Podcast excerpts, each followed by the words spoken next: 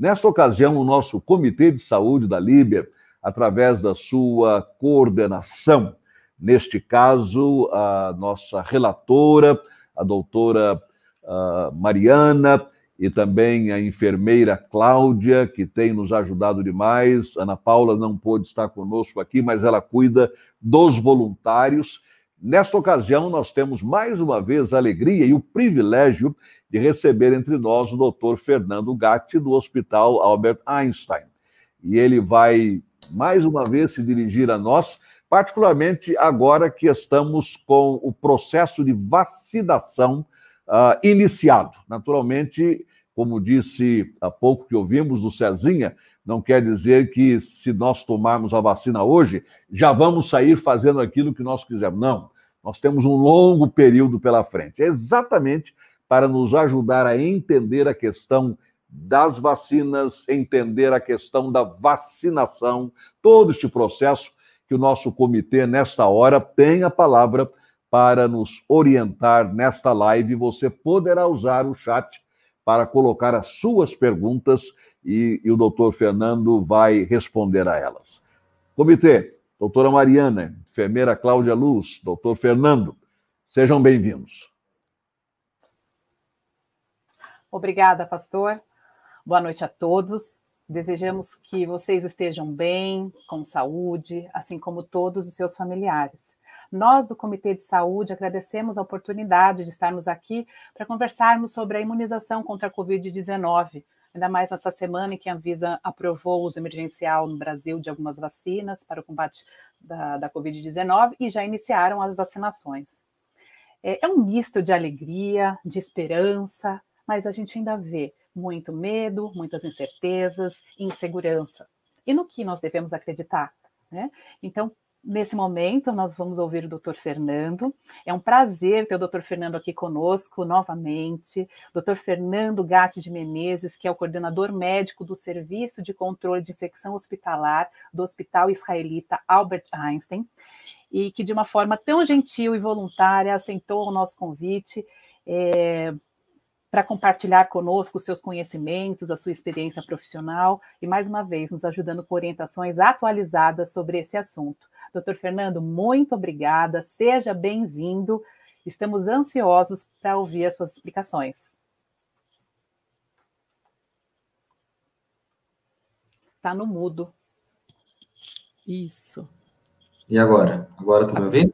Sim, ouvimos. Então tá. Agradecer a, ao convite, né, da Cláudia, é, e poder estar tá aqui com vocês, né, apesar do horário, né, a gente poder conversar sobre as vacinas, né? Muitas dúvidas, né? Eu acredito que existam, né, na população. É, e, eu, e, e, a ideia dessa, dessa reunião agora é a gente poder responder, né, algumas perguntas, né, saber um pouco, entender quais são os principais questionamentos, né.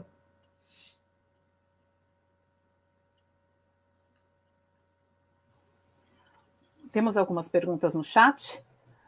Cláudia, você consegue ver? Eu vou fazendo umas perguntas. Qual a importância da imunização? Que isso fique bem claro para todos que estão nos ouvindo.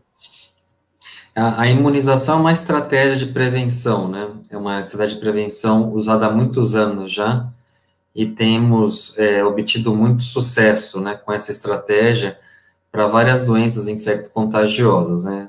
eu acho que o exemplo mais marcante é a poliomielite, né? Então, é, realmente a gente parou de, na verdade, acompanhar e ver casos, né, dessa paralisia, né, que é, acometeu muitas pessoas antes da vacina, né, da Sabin, né, depois a Salk, intramuscular. Então, esse é um exemplo. Outros exemplos de é, contra meningite, né, na, na verdade, na, no combate a surtos, por exemplo, então, é, é uma estratégia é, importante para a saúde pública, principalmente em momentos de surtos ou pandemias, né, que a gente tem, além da, das boas práticas de prevenção, como atualmente nós já citamos aqui, né, o distanciamento, o uso de máscara, higiene das mãos, a, a vacina ela vai é, agregar mais, é, um valor a mais para nós nessa defesa, né, contra uma exposição ao vírus, né, que está na população. Vacinas. A disponível para nós. Eu não ouvi, desculpe. Me ouve? Agora sim, sim. Ah. Quais as diferenças entre as vacinas? Nós temos aqui a da, da Coronavac, né? Tá. É, as, é, a gente está falando então das vacinas justamente para.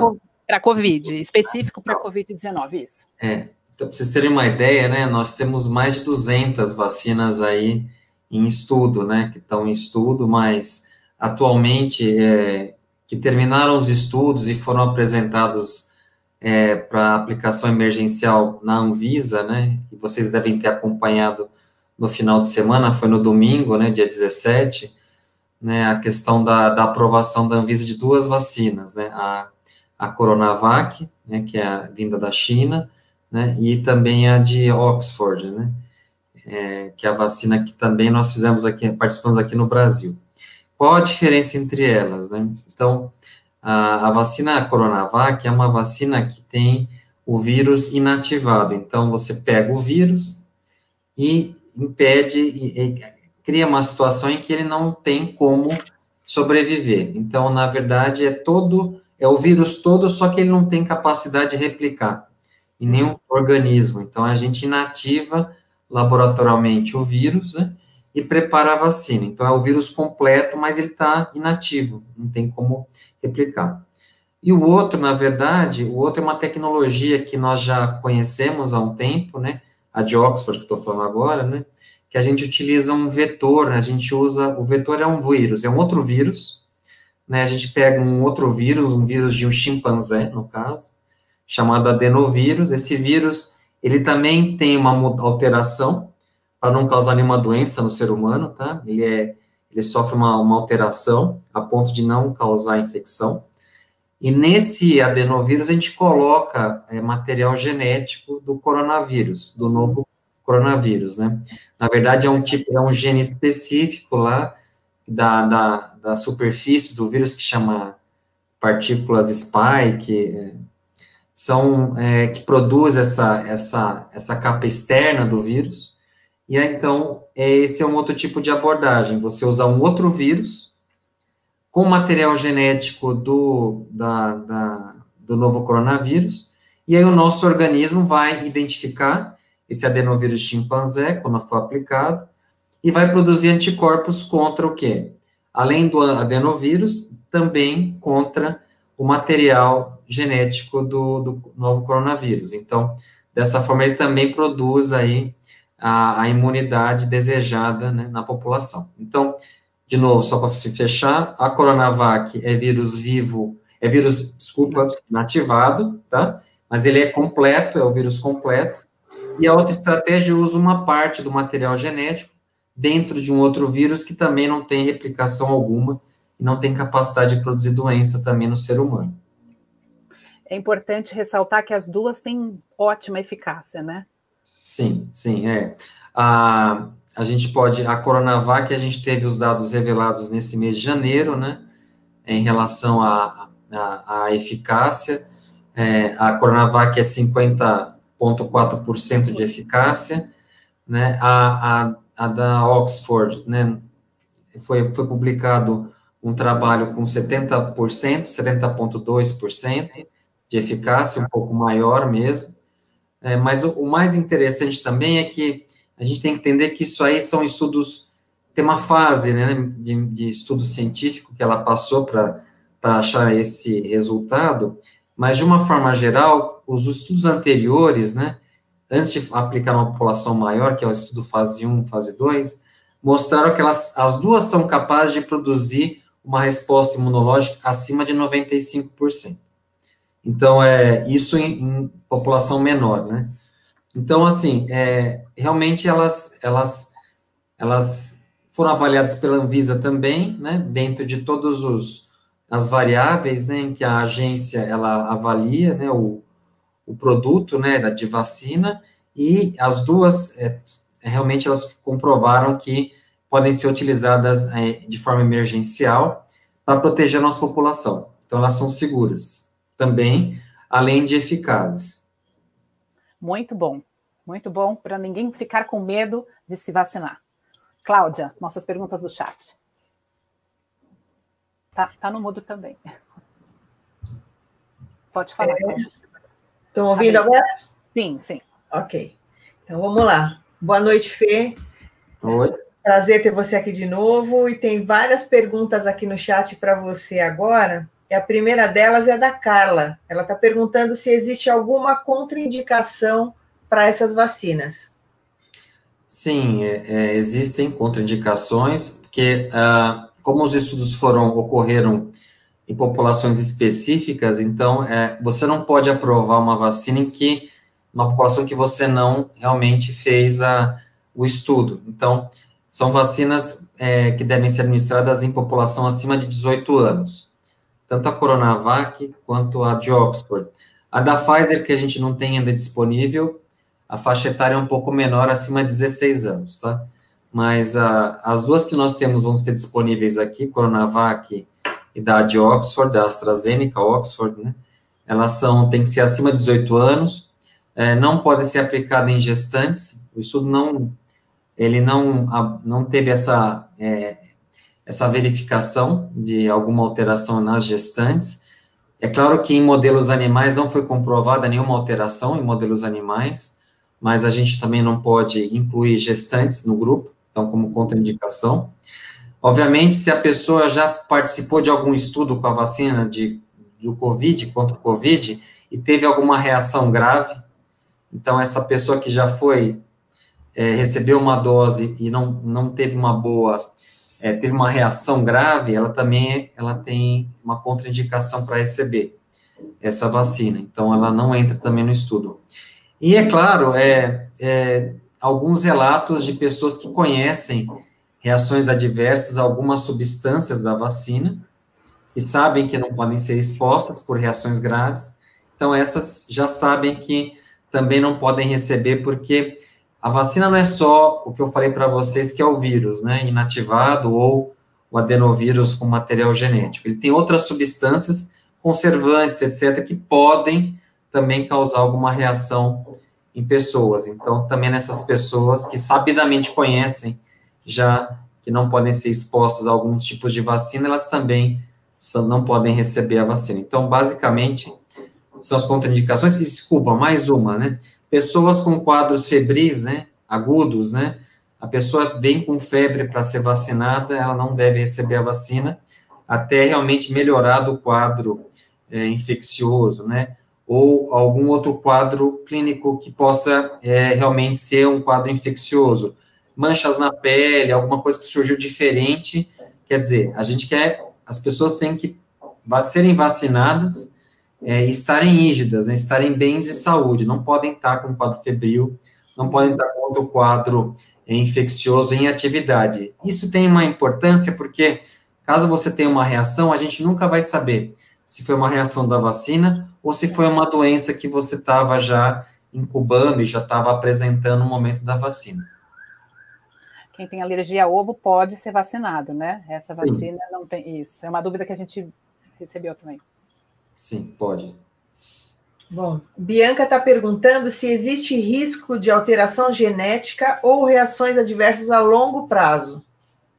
Não, não tem, não tem. É, isso não. A tecnologia utilizada, primeiro que para a, a, a Coronavac de vírus vivo, vírus inativado, desculpe, a Coronavac não, ela, a gente já tem outras experiências no, no calendário vacinal de outras vacinas também de vírus é, inativado, e isso nunca aconteceu, né, de mudança genética, e muito menos essas novas uh, tecnologias aí com alteração, onde você manipula, né, material genético e altera é, outros vírus, né, com esse material genético, não tem nenhuma influência na, na nossa, no nosso genoma, no genoma humano, né, então, não vai causar mutação em ninguém, ninguém vai virar X-Men, nada disso. Jacaré? Jacaré? Não, nem jacaré também. Ai, Fê, o pastor Fausto fez uma pergunta. É, ele está querendo saber se tem alguma perspectiva sobre o tempo que precisamos para chegarmos a uma imunização de rebanho. Talvez você precise explicar o que é imunização de rebanho, que algumas pessoas talvez não, não saibam o que significa. Boa pergunta. É, imunização de rebanho é quando a gente é, atinge uma, uma porcentagem da população suficiente para reduzir de forma significativa a transmissão daquela doença. Então, eu não preciso vacinar 100% da população mundial é, para poder é, reduzir uma pandemia, para poder é, diminuir, é, para poder, para, é, para, eu, que eu quero dizer, eu, ah, eu, eu, não posso, eu não preciso vacinar 100% da população para poder atingir o, o, meu objetivo, que é reduzir a pandemia, né, reduzir, para poder reduzir a pandemia. Então, eu, eu consigo, é, uma porcentagem menor, atingir né, o meu objetivo, que é proteger a população. Então, isso é imunidade de rebanho. É, atualmente, é, a imunidade de rebanho tem muito a ver com a eficácia da vacina. Então, é, no, atualmente, é difícil a gente falar qual é, o qual é o percentual de população, no Brasil, por exemplo, que a gente vai precisar é, para alcançar essa imunização de rebanho. Por quê? Porque nós vamos ter duas vacinas, a princípio, nesse momento, é, que vão estar sendo utilizadas, a Coronavac e a de Oxford, né, essa que é da AstraZeneca, que tem eficácias diferentes. Então, alguns especialistas falam 70% da população do Brasil, se for vacinada, a gente vai atingir a imunização de rebanho. Mas é difícil calcular isso quando se tem mais de uma vacina. E eu acredito que o Ministério da Saúde já está procurando, obviamente, é, a Pfizer, né, já tem tentado vários contatos, né, para ter mais opções de vacina, né. Então, fica difícil estabelecer esse percentual, que a imunização de rebanho é, é quando eu atinjo uma porcentagem suficiente para acabar com o surto, tá? Acabei com o surto. Quantos por cento eu vacinei?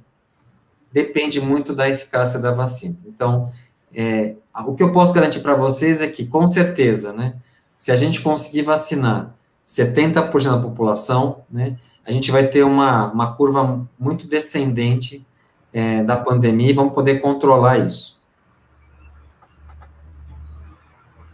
Ok. A Heloísa está fazendo uma pergunta assim, ó. Quem já teve Covid ou fez o teste e deu presença de anticorpo no sangue, precisa tomar vacina mesmo assim? Precisa tomar. É, a gente também tem estudos é, acompanhando os pacientes que tiveram nesses meses de pandemia, né? E cerca de 30% deles, eles perdem né, os anticorpos, né? A, a partir do quarto mês de pós-doença, tá? Então, a, a vacina, ela serve como o que a gente chama de booster, né? É, na verdade, assim, um empurrão a mais, né? É algo que eu vou oferecer para a população para ativar mais meu sistema imunológico e ficar, de certa forma, mais protegido. Então, é, com, essa, com, a, com a constatação de que você acaba perdendo a ativa, atividade desses anticorpos para quem já teve a doença, isso já foi comprovado já, é importante a gente ter momentos, outros momentos em que a gente refaça o, ref, né, o reforço, né, faça esse reforço com a vacina. Então, no final das contas, quem teve Covid e teve anticorpos detectados no sangue, realmente devem tomar vacina, devem fazer parte. Eu acho que eu já aproveito já para dizer, é, aquelas pessoas que tiveram o Covid, quando elas devem tomar vacina, né? Então, a gente tem que esperar um intervalo de quatro semanas, no mínimo, pelo menos, né? Entre o início dos sintomas e a dose da vacina. Isso também é muito relacionado com os eventos adversos né, e o acompanhamento das pessoas que são vacinadas, né. A pessoa vacinada não pode, né, tomar a vacina enquanto está doente pelo Covid, tá? E não, não, não faz sentido isso, ela tem que passar pelo período de convalescência, e esse período, é, pelo programa é, de imunização nacional do Ministério, são quatro semanas, o CDC norte-americano, né, que é uma Anvisa dos Estados Unidos, recomenda 90 dias, entre o início dos sintomas e a vacinação. Uh, mas, de qualquer forma, gente, é, com a questão do nosso programa, né, e com a questão da disponibilidade de vacina, eu acredito que a gente vai ter essa possibilidade de vacinar uma grande quantidade de brasileiros aí, respeitando esse tempo mínimo de quatro semanas entre o início dos sintomas e a vacinação. Ótimo. O Luciano pergunta, pergunta a partir da primeira dose, em quanto tempo, em média, já começa a ter algum efeito protetivo? É, os, os estudos comprovaram que a partir da segunda semana, você já tem a detecção já é, de anticorpos, né? Principalmente quando você recebe a segunda dose, né? Então, você tem a primeira dose, aí você tem a segunda dose. Então, as vacinas que nós temos hoje, né? É, da AstraZeneca e da, que é da Oxford AstraZeneca e da Coronavac, elas são duas doses com intervalo de 21 dias entre elas, né? Que você deve aplicar. Então, o, o, efeito protetivo acontece duas semanas após a segunda dose, preferencialmente. Então, você tem que esperar as duas doses, né? E ainda mais duas semanas, e aí sim, nessas duas semanas após, foi comprovado acima de 90%, né? Da produção de anticorpos aí, é, de proteção para a vacina. Então, esse é o tempo, duas semanas, mas tem que esperar receber as duas doses. Isso, e após as duas doses e depois de duas semanas, a pessoa não pode sair por aí sem máscara, né? Não. Isso é importante falar. O que, que deve fazer mesmo depois de vacinado? Sim, é importante porque não existe vacina 100% eficaz. Não, não temos isso é, em todos esses anos de vacinação. Então, é claro que quando a gente fala 50%, 70%, 94%, existe uma porcentagem de pessoas que, mesmo tomando a vacina, não vão produzir os anticorpos protetores e então vão continuar suscetíveis à doença. Então, é por isso, e como a gente não, não sabe ainda, é, tem uma estimativa, mas não sabe se qual pessoa vai desenvolver o anticorpo, a gente precisa manter realmente as medidas de pre prevenção, como o uso de máscara, né, a questão é, do distanciamento social e da higiene das mãos. A gente precisa ter também mais informações sobre essa vacina, que atualmente está sendo usada como experimento, como emergencial, mas a gente sabe que a gente vai aprender muito mais agora também, né? Quando a gente amplia a população, né, com a vacinação, a gente vai começar a ter mais informações e dados sobre a real, a real resposta da, da vacina, que já se mostrou bastante eficaz, mas a gente precisa agora acompanhar né, como a população ela vai se comportar. E como a gente vai ver isso? Com a avaliação da curva de casos novos, que tende a cair, assim como de óbitos. Ok. O Felipe pergunta: uma vacina que impede casos graves, mas que diminui pouco sua circulação, não pode a longo prazo favorecer esse tipo de vírus? Na verdade, não. É, a, a, quando você. A questão da, da proteção contra casos graves é muito importante, é, tanto para a população de uma forma geral, mas também para o serviço de saúde. Então, o nosso serviço de saúde que vive com ocupação de leitos de UTI acima de 60% atualmente, aqui no estado de São Paulo, mas vocês estão acompanhando o estado do Amazonas lá, que está vivendo um momento muito crítico, né, em saúde pública, com falta de oxigênio, não só isso, entre equipamentos também de proteção, ventiladores, a população sofrendo muito, né, com esse problema.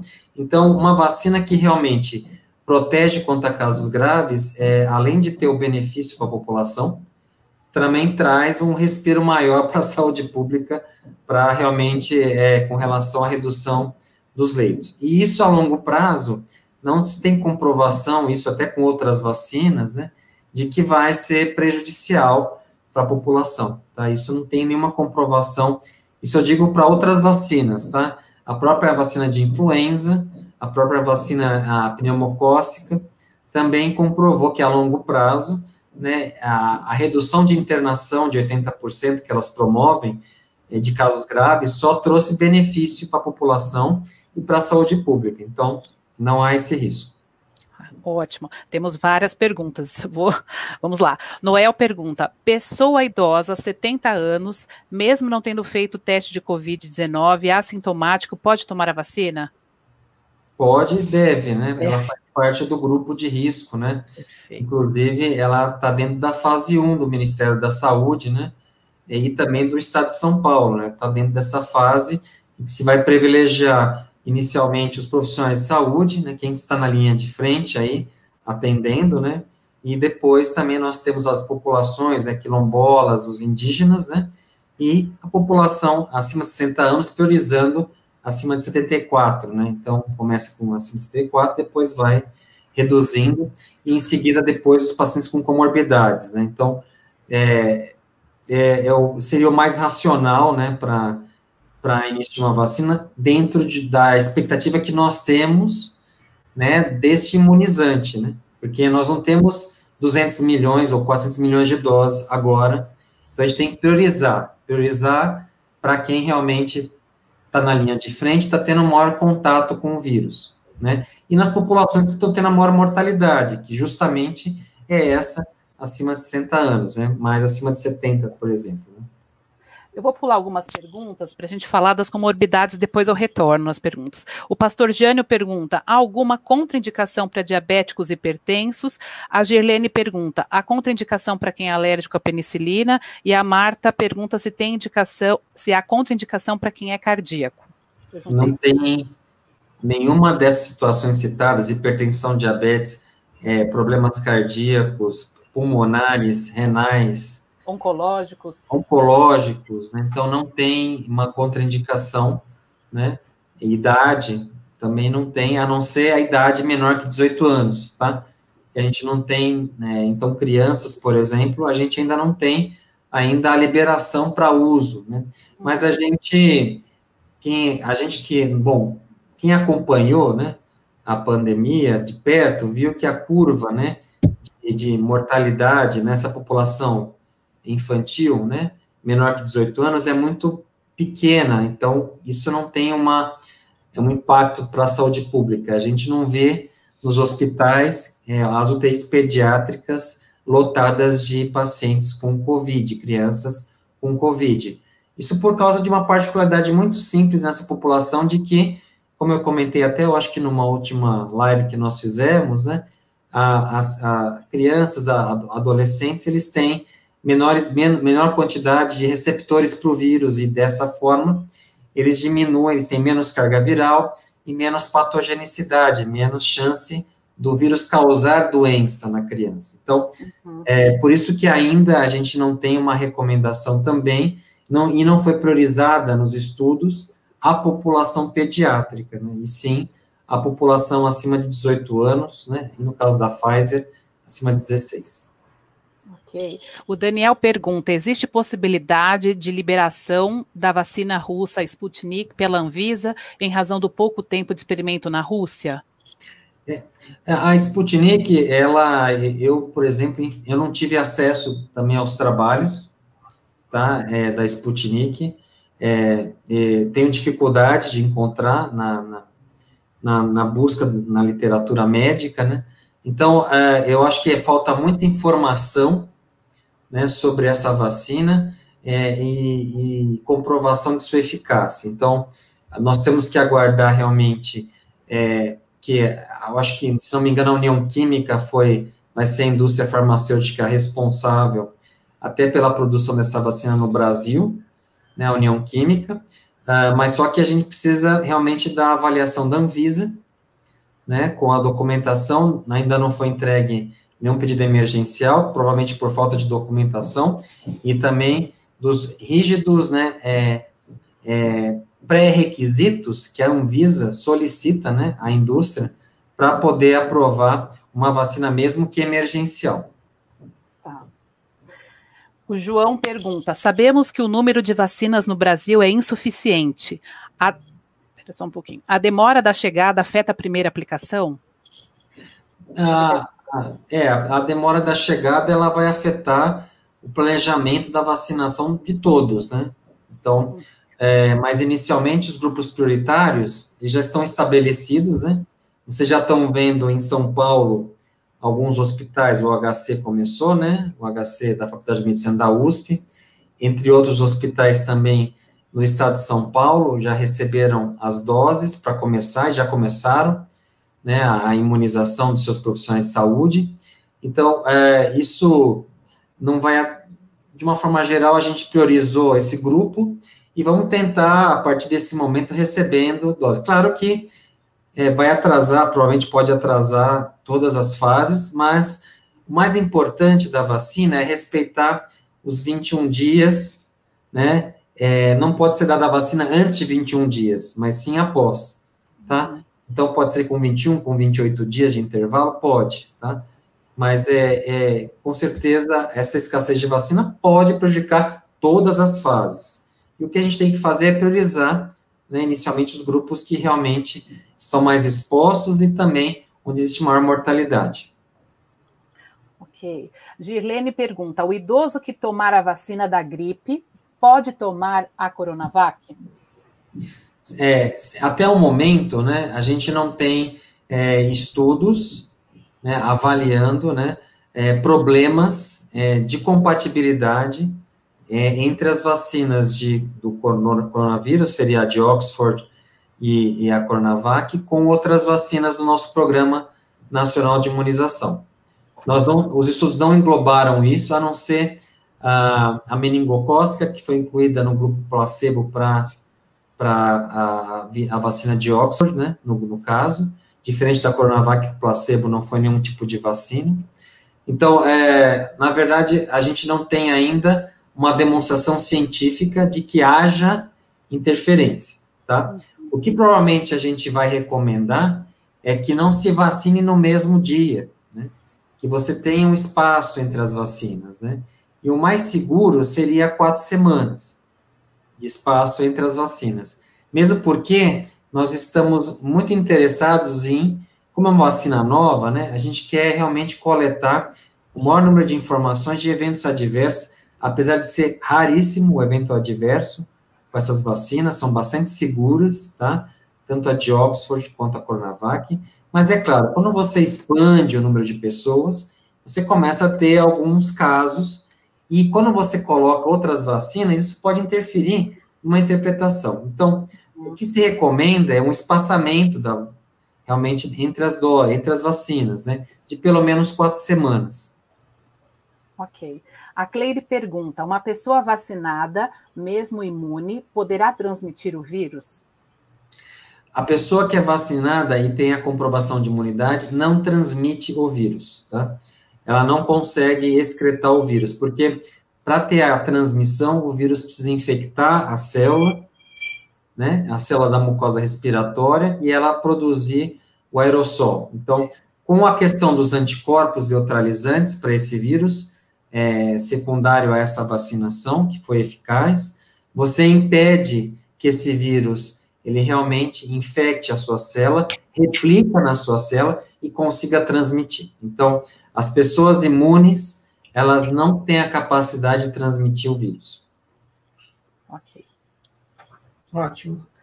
É, eu queria fazer um comentário da Samira, nossa querida Samira trabalha no Instituto Butantan, e ela só está fazendo um comentário, né, que está sendo feito um trabalho muito árduo, né, na, na, com essa vacina, e também pesquisa de tratamento para Covid-19. E o que a população deveria fazer é aderir a essa campanha de vacinação, né? Então, por todo o trabalho que está sendo feito lá no Butantan, é, ela afirma que o que, o que vai, dar, vai fazer efeito é as pessoas aderirem a esse programa, né?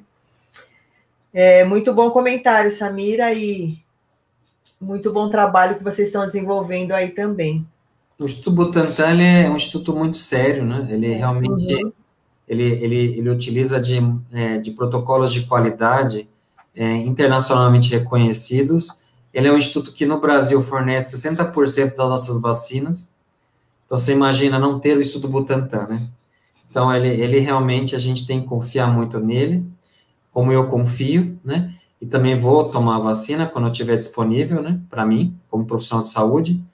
Então, eu, eu realmente recomendo e, e, é brilhante o trabalho do Instituto Butantan. Muito bom, muito bom. É, tem mais algumas perguntas, a gente já está finalizando aqui. Então, o Hélio está perguntando: o laboratório deveria se responsabilizar por eventual reação adversa é, por ser emergencial?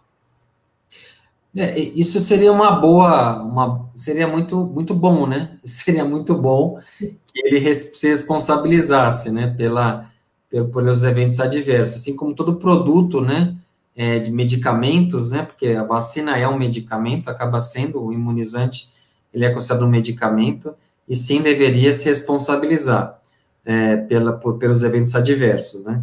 É, não, não por ser só emergencial, né? A responsabilidade não está só aqui em quem aplica, em quem comprou, mas também em quem produziu, né? Mas isso é uma interpretação que eu estou fazendo para vocês, eu gostaria muito, né, que tivesse essa cláusula, mas é, a gente teve muito divulgado na mídia a Pfizer, né, colocando essa cláusula que, que realmente não se responsabiliza é, por, é, por eventos adversos. Eu acho que isso não, não, não, não me parece uma boa, uma boa, é, uma boa forma de você conduzir, né? É, uhum. É, e até realmente você não, você perde um voto de confiança, né? Também, né? Para essa vacina, né? Apesar de ser também eficaz, acima de 94%. É, o Benedito pergunta qual a diferença entre os anticorpos gerados pela vacina e aqueles gerados pela doença? Porque os primeiros são mais duradouros que este? É, então, os anticorpos são os mesmos, tá? Eles são, é, eles são produzidos por um tipo de célula no nosso organismo, né? Que quando exposto a esse estímulo, seja a vacina ou seja é, a doença, acaba, o nosso organismo acaba produzindo esses, essas substâncias que ajudam realmente na, na defesa contra é, novas exposições. Então, é, não existe diferença desses anticorpos, tá? E, uhum. realmente, a questão de durabilidade, a gente ainda vai aprender com a vacinação, né? Então, é, não tivemos tempo ainda de avaliar a durabilidade dessas novas vacinas que acabaram de ser aprovadas. Né? Isso precisaria de ter 5, 10 anos de experiência para poder falar e prever é, é, a durabilidade. Então, isso a gente vai aprender quanto tempo a vacina e assim a recomendação de, de, de novas doses, em qual momento, isso a gente vai aprender é, com o tempo mesmo. Tá. Tem uma pergunta bem específica aqui, que é da Marli, ela está perguntando quem tem angioedema hereditário, mesmo não sendo alérgico a nenhum componente, a não ser a anti-inflamatórios, pode tomar vacina? Pode tomar vacina também, não tem problema, é, não é uma contraindicação. Ok. É... A Rosane está perguntando que a mídia informa que o intervalo entre a primeira e a segunda dose não pode ultrapassar a 21 dias. Sua colocação foi exatamente o contrário, sendo após 21. Ela queria que explicasse um pouquinho melhor. É que, é que os estudos eles foram até 28 dias, né? Então, a gente teve pacientes, quando você estabelece um estudo, né? Às vezes você não consegue fazer em apenas 21 dias. Então, a gente tem outros estudos com até 28 dias da segunda dose, né, ter um intervalo que isso pode ser feito, tá? É claro que todo mundo quer fazer, né, é, com 21 dias, quer fazer até com 14 dias. Então, assim, é, o mais importante é, claro, seguir esses 21 dias e não ultrapassar. Realmente é o que está na bula, inclusive, uhum. né, da bula da, do, Instituto Butantan e também da vacina de Oxford, você aplicar com intervalo de 21 dias. É, com certeza, se a gente passar mais de 28 dias, eu não vou conseguir falar para vocês e comprovar que a eficácia vai ser a mesma, tá? Porque não teve modelo para isso. Ok. É importante seguir as orientações do Ministério da Saúde em relação ao público a ser vacinado, né? O cronograma, eles vão é, liberando aos poucos, né? O público-alvo naquele momento para ser vacinado. Então, o que nós temos que fazer é esperar, né, com calma. É, quanto mais pessoas vacinadas, maior a proteção, né, a imunização de rebanho, é como se fizesse um escudo ao redor das pessoas que estão ali é, próximo da pessoa vacinada. Então, assim, muito bom, doutor Fernando. É, uma outra dúvida: as vacinas serão somente na rede pública ou também poderão ser encontradas na rede privada? Nesse momento emergencial, então, e pela escassez de vacina, então, a, a priorização é, é, é, o SUS, é o SUS, o SUS público, né? Porque o, privado também faz parte do SUS, né? Uhum. Mas nesse momento, a, as clínicas de imunização, os hospitais que têm clínicas de imunização, eles não vão ter o acesso à, à, à, à vacina para comercialização. é, mesmo porque a ideia inicial, nesse, nessa fase emergencial, é você não ter essa briga de valores, né, entre clínicas e procura, né? Uhum. A gente tem que fornecer a vacina para todos de uma forma é, igualitária, da melhor forma possível, né, para uma pandemia, para a gente atingir a imunização de rebanho também. Então, é, pela escassez de vacina e por ser, pelo caso da pandemia em si também, do número de casos, de óbitos, é, a, inicialmente é, só para o público, só para o serviço público, e o privado vai ter que aguardar é, novas fases para poder ter acesso. Ok. Então, é importante procurar um serviço público. É, os documentos necessários seria ou o cartão do SUS ou o CPF, né? Tem o, o programa Vacine Já, né? O, que não garante a vacina, mas ajuda no controle das informações, né? Como se agilizasse o atendimento quando fosse tomar vacina no momento que você foi convocado, vamos dizer assim, para ser vacinado. É, então, seria essa a orientação, né, Sim, e, e, independente de você fazer qualquer tipo de cadastro em qualquer sistema, é, se você realmente se apresentar no posto de vacinação, os mais de 50 mil postos do estado de São Paulo, e, a gente, e tiver disponível a vacina e você fizer parte do grupo, né, você vai receber a vacina. Né, você não precisa obrigatoriamente estar nesse cadastro. Você vai ser cadastrado naquele momento, né? Então, se alguém tiver dificuldade, né, nessa na questão de entrar no Connect SUS para colocar, fazer seu cadastro, é, ninguém vai perder a dose porque não fez um cadastro, né? Isso é deixar claro também para é. todos aí. É, isso é importante, porque nessa semana várias pessoas receberam mensagens é, dizendo que era para fazer cadastro em um lugar, depois recebia a mensagem dizendo que era uma fake news, então, assim, isso ficou bem claro. É, o importante é você ir lá é, no, no, posto de saúde, na UBS, com sua carteira, com seu documento é, ou cartão do SUS para poder ser vacinado. É, nós recebemos uma pergunta pelo aplicativo da Rosa Alice. Somente por sorologia dá para saber se estamos imunes após a vacina? É, a, a, sorologia, ela não. A sorologia, como nós vemos aí, que na verdade é a, a dosagem de duas frações, né, que são chamadas IgG e IgM, elas não, não, não refletem a, a, a imunidade da pessoa. Existem testes chamados testes neutralizantes do vírus, que são é, é, onde a gente busca anticorpos neutralizantes. É uma dosagem diferente, né, é, que você pode solicitar para ser feito, né, e ele leva, ele é, na verdade, ele é, traz uma informação mais próxima do que você, do que seria, né, você estar imune. Uhum. Mas, de uma forma geral, isso também não deve, né, é reduzir as suas medidas de prevenção, né? Mesmo você sabendo que está imune, a grande questão é por quanto tempo, tá? Então, naquele dia lá que você colheu o exame, você realmente, ah, eu tenho anticorpos neutralizantes, estou imune. A pergunta é, por quanto tempo você vai ter esses anticorpos? Então, você, isso não, não tira a importância de você manter o uso da máscara, higienizar as mãos e manter o distanciamento social. A gente não tem ainda é, informações suficientes, né, para depois de tomar a segunda dose, ir para aglomerações, ir para festas, né, porque eu falei para vocês também que não existe vacina 100% de eficaz, né, então a gente tem que ficar atento às medidas de prevenção. Ok. Encaminhando para o final, nós temos uma última pergunta da Regiane. Ela pergunta especificamente: quem toma idantal e gardenal pode ser vacinado?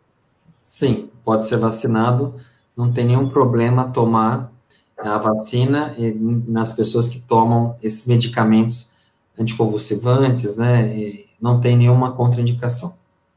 Ok. Só para finalizar aqui, recebemos uma, uma pergunta, já foi. Podemos então dizer que a eficácia da vacina está ligada ao paciente, não à vacina? Sim, sim. Realmente a resposta de cada um, né? A cada um é, tende a, a responder de uma forma diferente à vacina. Então, por isso que quando a gente fala em 50%, 70%, isso é uma média populacional, né? Então, não quer dizer que você vai ficar 70%, você pode ter até próximo de 90%, né? Então, é, é, é uma média, né? É uma média, tem uma variação, né? da, da, da eficácia, né? Então, é, depende muito da, da resposta de cada um, né? cada pessoa. Ok, doutor Fernando, muito obrigada. Foi um papo muito bom, esclarecedor. Obrigada por responder a todas as questões. Obrigada a todos vocês que perguntaram. Ficou bem claro uma linguagem muito é, acessível para nós. Foi muito bom, muito esclarecedor. Muito obrigada novamente por ter aceito o convite para participar conosco desse momento. Deus abençoe sua vida, viu, doutor Fernando? Sempre um prazer tê-lo conosco aqui.